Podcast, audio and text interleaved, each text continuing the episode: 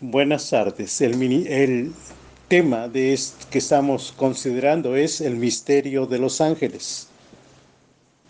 Y la lectura para esta ocasión se encuentra en Mateo capítulo 2, versículo 13, que dice, Después que partieron ellos, he aquí un ángel del Señor apareció en sueños a José y dijo, Levántate, toma al niño y a su madre y huye a Egipto y permanece allá hasta que yo te diga, porque acontecerá que Herodes buscará al niño para matarle.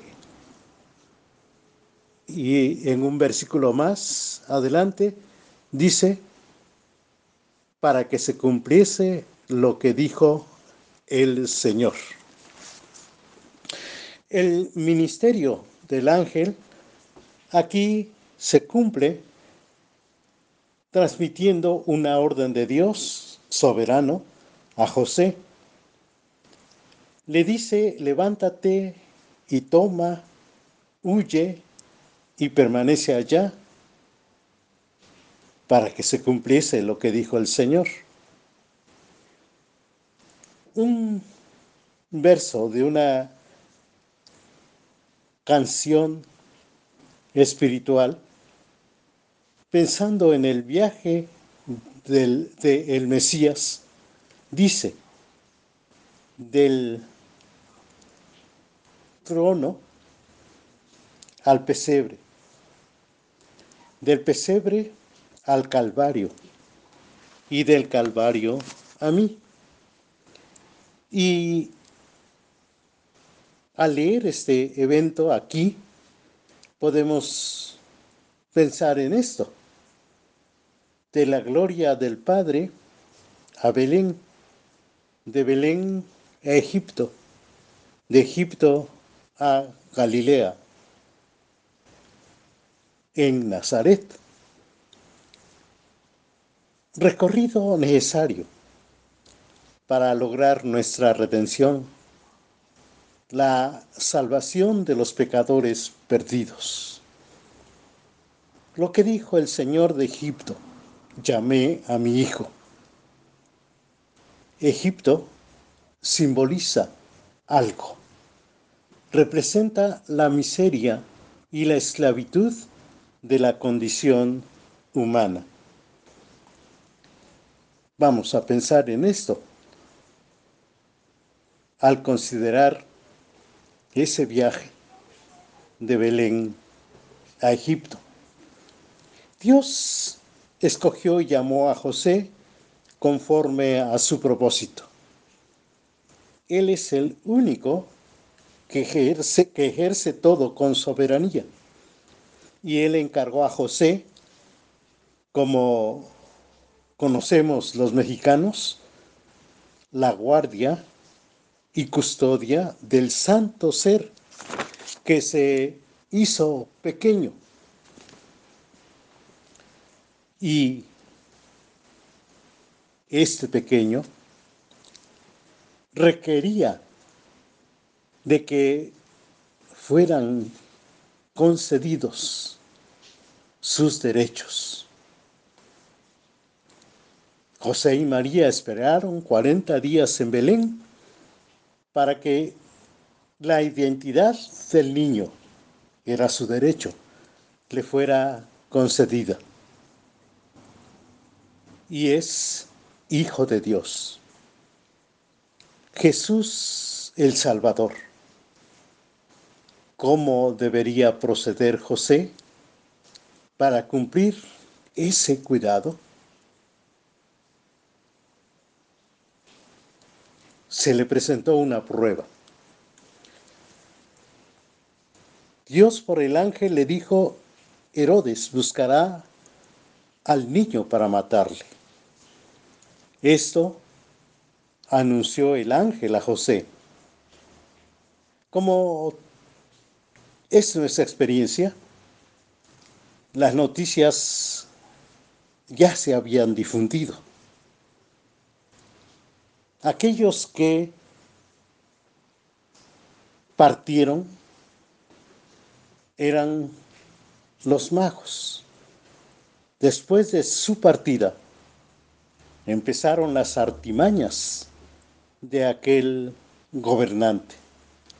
Seguramente esta noticia se difundió y José la oyó. Quizás José, al irse a dormir, estaba inquieto, angustiado, y oró pidiendo a Dios las soluciones. Dios es poderoso. Dios puede librar a los suyos de muchos males, como está en los salmos. ¿Podría Dios aniquilar con enfermedad a Herodes para que sus funestos planes fracasaron? Pero sobre José recayó el deber, el deber de cuidar. Y tenía que corresponder con fe y obediencia a la intervención divina. Y la posibilidad también de que reaccionara con incredulidad y desobediencia. José podría haberse despertado del sueño y decidido que lo que había visto y oído era demasiado fuerte y difícil como para obedecer.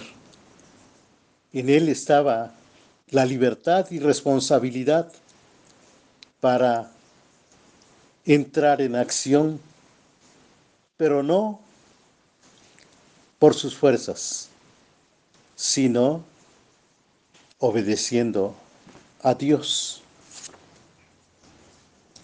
Notamos bien que la soberanía divina y la responsabilidad humana no son dos opciones alternativas.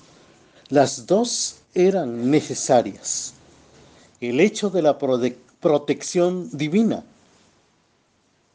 no descarta la necesidad de la obediencia humana. La responsabilidad humana nunca bastaría en sí. Esta depende totalmente de la sabiduría divina. A esto fue llamado José. Qué gran privilegio. Había multitud de hombres que, que pudiesen haber realizado de parte de Dios este trabajo. Pero Dios llamó a José, así como también llama a nosotros, a usted y a mí lo llamó para un encargo, una misión importantísima.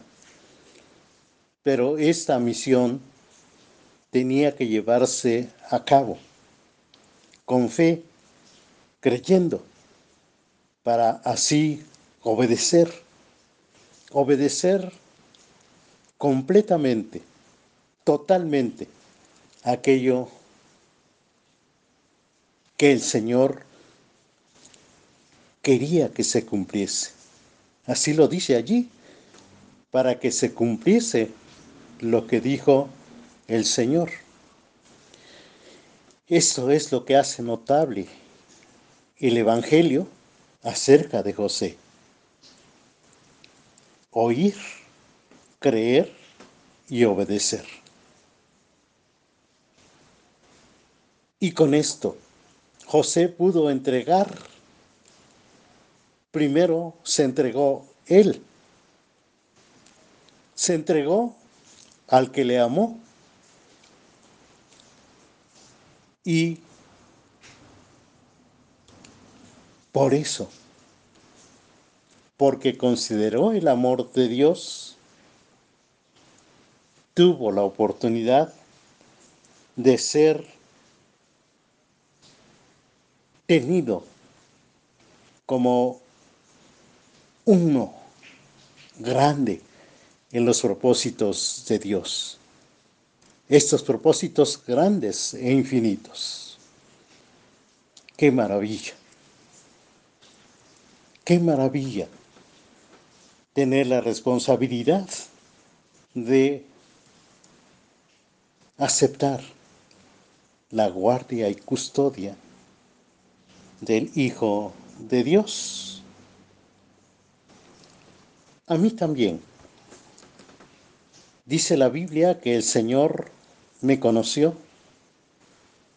me amó, me llamó, me justificó, me glorificó. No solo a mí, sino a todos los que confiesan a Cristo como Señor y creen en Él como Salvador. Esto lo dice Romanos 8, 29 y 30. Y puso a mi alcance que debo cuidar con algo, con mucho esmero. Lo leemos así en Hebreos 2, 1 al 3. Por tanto, es necesario que con más diligencia atendamos a las cosas que hemos oído, no sea que nos deslicemos. Porque si la palabra dicha por medio de los ángeles fue firme, y toda transgresión y desobediencia recibió justa retribución, ¿cómo escaparemos si descuidamos una salvación tan grande, la cual habiendo sido anunciada primeramente por el Señor, nos fue confirmada por los que la oyeron. Una salvación tan grande. Es lo que puso Dios a mi alcance. Y esa salvación tiene, pide exige que yo oiga, crea y obedezca. Llama la atención lo que Pablo dice en Romanos, que nos glorificó. Y podemos pensar que glorificar es dar algo, algo muy grande. Y esto lo consideramos es que de uno que es inútil, Dios ha tenido confianza para entregarle una salvación tan grande. Todo aquel que cree a Dios recibe de Él esto, esto que es la salvación. Y Además, nos da su poder y gracia precisamente para oír, creer y obedecer. Leemos en Filipenses capítulo 2, versículo 12, que habla a los que creen y obedecen. Y dice así, por tanto, amados míos, como siempre habéis obedecido, no como en mi presencia solamente, sino mucho más ahora, en mi ausencia, ocupaos en vuestra salvación con temor y temblor.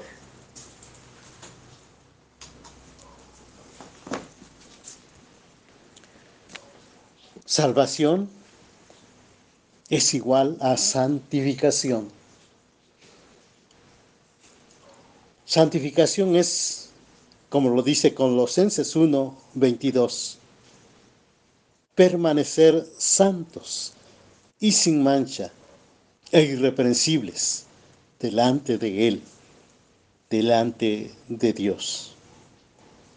Por eso la orden del Señor, ocupaos, ocupaos en ello. Obedecer es entregarme todo al Señor, como José lo hizo.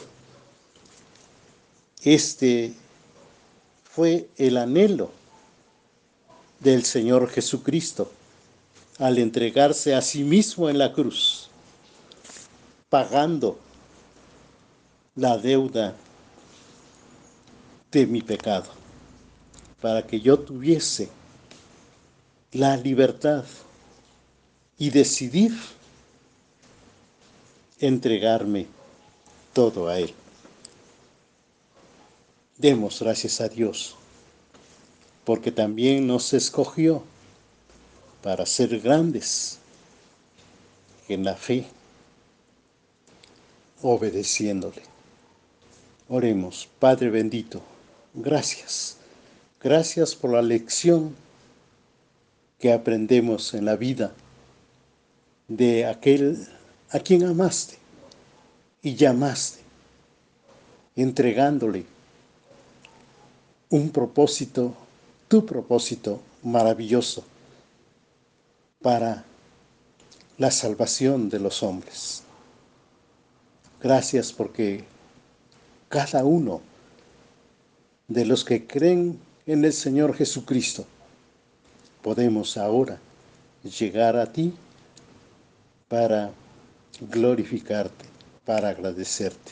Gracias por tu poder que nos hace salvos y santos. En el nombre del Señor Jesús.